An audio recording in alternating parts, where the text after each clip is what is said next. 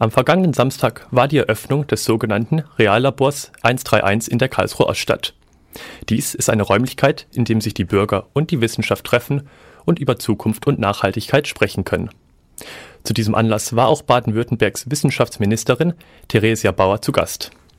Dies nutzte mein Kollege Frank Winkler, um mit ihr unter anderem über das Thema Reallabor, aber auch Stadtplanung zu sprechen. Welchen Beitrag kann denn die Wissenschaft leisten im Hinblick auf die sogenannte Stadt der Zukunft? Ohne den Beitrag der Wissenschaft, ohne das Know-how und die neuen Erkenntnisse werden wir die Lösungen nicht finden, die eben dauerhaft, klug und auch ökonomisch vertretbar sind. Wir brauchen das Know-how aus der Wissenschaft, wenn wir neue und nachhaltige Verkehrssysteme erarbeiten wollen, wenn wir die Energieeffizienz wirklich heben wollen oder auch neue Energiesysteme aufsetzen wollen, die mit erneuerbaren Energien arbeiten. Überall da brauchen wir die Erkenntnisse aus der Wissenschaft. Dann fiel der Begriff Nachhaltigkeit immer, immer wieder. Auch im Hinblick darauf, dass natürlich auch die Bürger mitentscheiden sollen. Wie wird es denn gewährleistet, dass hierbei nicht über den Kopf hinweg entschieden wird? Also in der Tat, ich bin überzeugt davon, äh, diese schöne Definition, die wir heute gehört haben, gut leben heute und Nachwelt, Umwelt und Mitwelt zu beachten. Dieses hohe Ziel kann man nur dann verwirklichen, wenn die Menschen dieses wollen. Die Politik kann das nicht verordnen von oben herunter.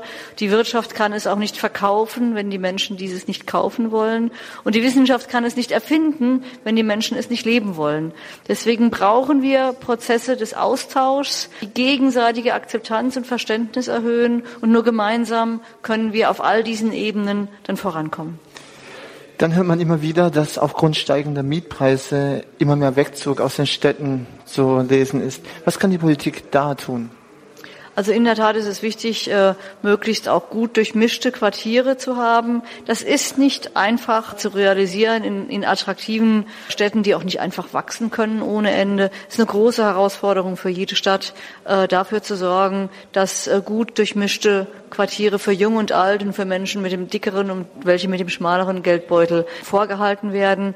Ähm, das sind dicke Bretter, die da zu bohren sind. Man kann nicht mit Schnellschüssen dieses äh, bearbeiten. Es gibt verschiedene Instrumente, die von Seiten des Landes äh, zur Verfügung gestellt werden, wie zum Beispiel die Mietpreisbremse, die versucht ein wenig zu intervenieren. Ansonsten ist es aber eine langfristige und gute Planung und guter Mix zwischen Mietbauten zum Beispiel und Eigentumswohnungen, mit denen man ein wenig gestalten kann dann ähm, ist es auch so, dass durch den demografischen Wandel eine Überalterung in den Städten zu hören ist, aber auch sogenannte Shrinking City.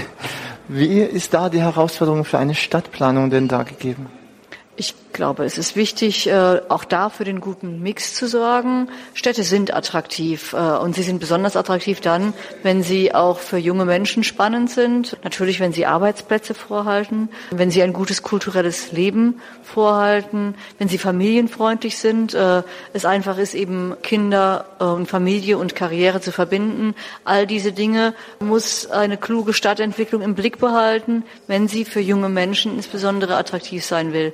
Ältere Menschen ziehen ja verstärkt in die Städte zurück, weil die Infrastruktur ihnen da auch eine höhere Mobilität und Partizipation im gesellschaftlichen Leben ermöglicht. Von daher ist es besonders wichtig, glaube ich, in dem Mix auch die Jungen und die Familien im Auge zu behalten. Es geht hier um das Reallabor 131 und Reallabor ein ganz, ganz neuer Begriff. Wo sehen Sie in diesem sogenannten Reallabor die besonderen Stärken, aber vielleicht auch ein bisschen die Gefahren?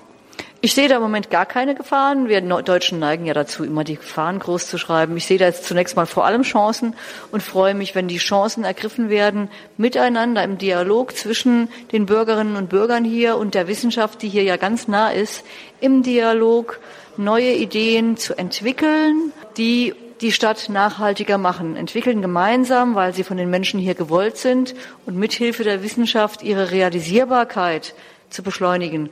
Das ist der Anspruch und äh, jetzt schauen wir einfach mal, wie stark dieser Anspruch in konkrete Ideen umgesetzt werden kann, die hier Gestalt gewinnen. Welche Eindrücke nehmen Sie von dieser Auftragsveranstaltung hier in, in der Oststadt in Karlsruhe mit?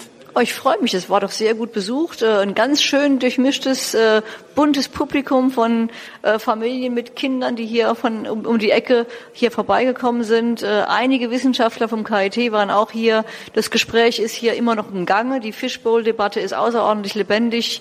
Wenn es so schön startet, mache ich mir um die Zukunft dieses Reallabors 131 keine Sorgen.